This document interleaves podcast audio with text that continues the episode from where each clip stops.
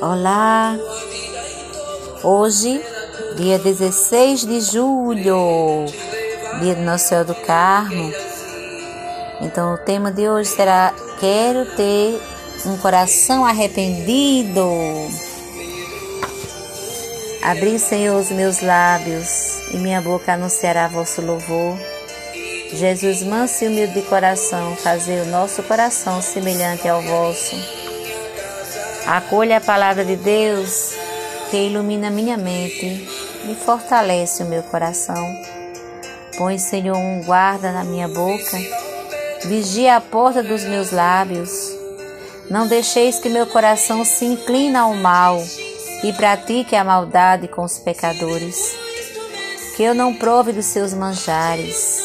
Não permita que eu tome parte dos festins dos homens que praticam o mal. Para ti, Senhor meu Deus, estão voltados meus olhos, em ti, meu refúgio. Não deixeis que minha vida se perca.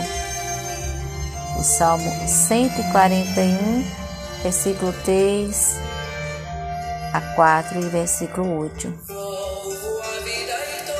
O arrependimento é o pesar, é o remorso que uma pessoa sente por algo que tenha feito, dito ou deixado de fazer, de dizer. Quem se arrepende muda de opinião, deixa de ser conveniente com a maldade e com os compromissos espúrios. Nossa reação diante do erro pode ser de arrependimento ou de culpa. O arrependimento está intimamente ligado ao nível de consciência da própria responsabilidade nos fatos ocorridos, em geral a partir dos erros e acertos que, a, que estamos submetidos. O arrependimento deixa aberta a possibilidade de reconciliação, do perdão, do começar de novo, de refazer o caminho e crescer com os próprios erros. O sentimento de culpa, por outro lado, está mais voltado para a punição e o remorso, impedindo o arrependimento. Impedindo o arrependimento e levando a pessoa direto para a autopunição, sem qualquer possibilidade de recomeço.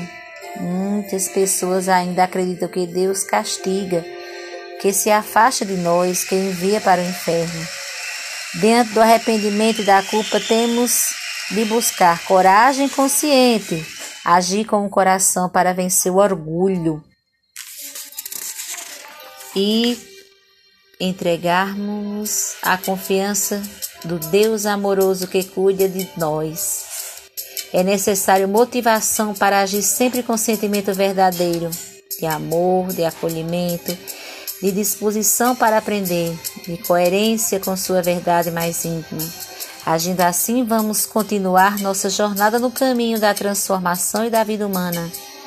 É no espelho da história divina que podemos entender tudo isso, tudo isso.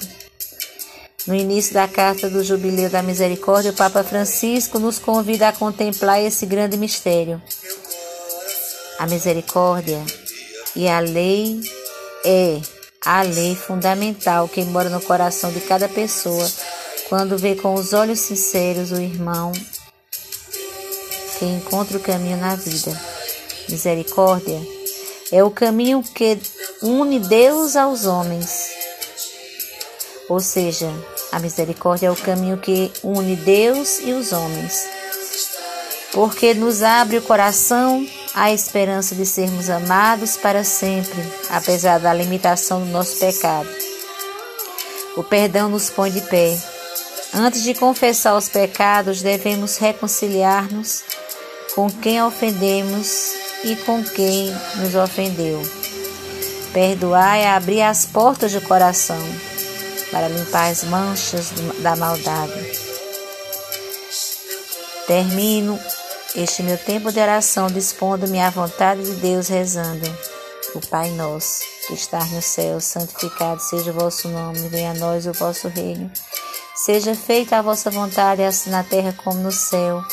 O pão nosso de cada dia nos dai hoje, perdoai as nossas ofensas, assim como nós perdoamos a quem nos tem ofendido. e não nos deixeis cair em tentação, mas livrai-nos do mal. Amém.